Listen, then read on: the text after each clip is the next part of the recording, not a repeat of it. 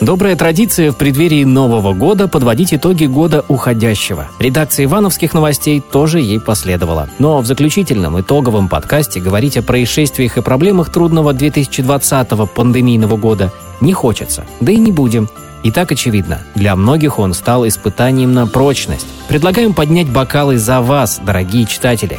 Именно благодаря вашей поддержке, вниманию и рекомендациям мы развиваемся и крепнем – 2020 год для ивановских новостей стал периодом становления, годом нашего рождения. Мы встали на ноги и сделали немало успешных шагов вперед, креативных и даже дерзких проектов. Самое главное – это оптимизм, с которым мы дружным, крепким коллективом уверенно идем к новым целям. Энергии и оптимизма желаем и вам, дорогие читатели. Мы всегда открыты в общении с вами и готовы принять участие в расследованиях самых острых и актуальных ситуаций.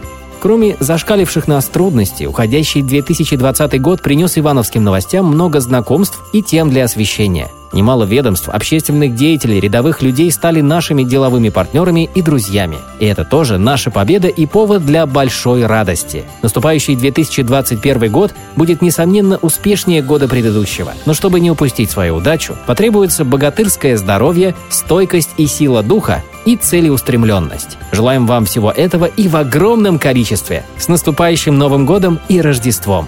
Мы всегда рядом с вами. С уважением, ваши Ивановские новости.